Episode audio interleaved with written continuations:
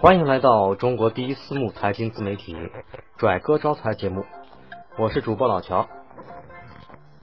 最近啊，我们经常在股评当中听到一个词——市场情绪。那么，如何判断市场情绪呢？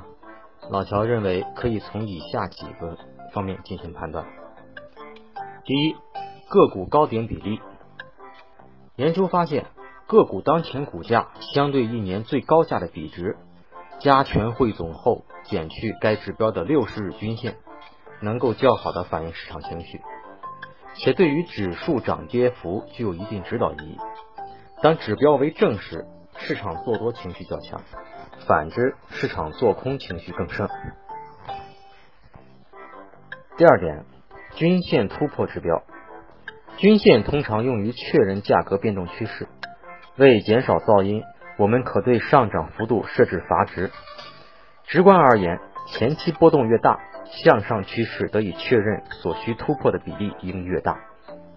实证表明，当价格上涨突破均线时，通常对应着较大幅度的上涨行情；当价格下降跌破均线时，可确认下跌趋势。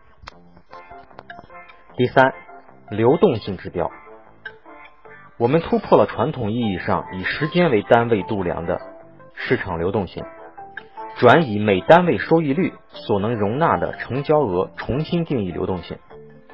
在此基础之上，进一步把每日的流动性相对于过去一年的变化定义为一个新的指标——流动性冲击。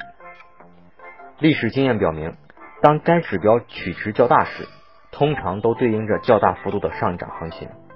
当该指标从高位一路回落时，往往意味着下跌趋势的确认。因此，跟踪这一指标就可以帮助我们了解市场当前所处的流动性的状态，甚至提前预知可能发生的变化。第四点，股指期货成交量。股指期货成交量反映了期货市场交易的活活跃程度。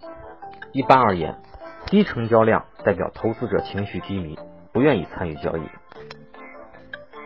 第五点，市场新低与个股新低的比例。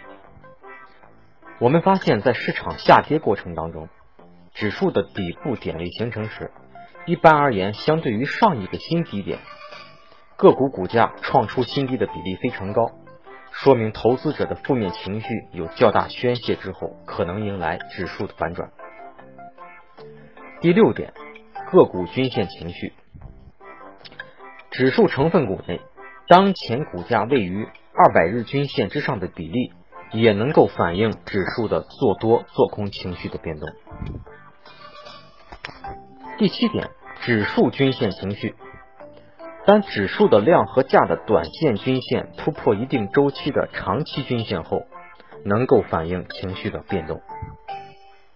第八。投资者行为反转风格监控。当反转风格显著出现时，一般代表投资者的操作行为更倾向于游击战术，而非追涨杀跌或是长期持股不变。这种急于落袋为安的心理，代表了对市场信心的缺乏。希望上面的八点分析啊，能够对各位有所帮助。欢迎。关注拽哥招财微信公众平台 zgzc 幺八八，再重复一遍 zgzc 幺八八，谢谢，下期再见。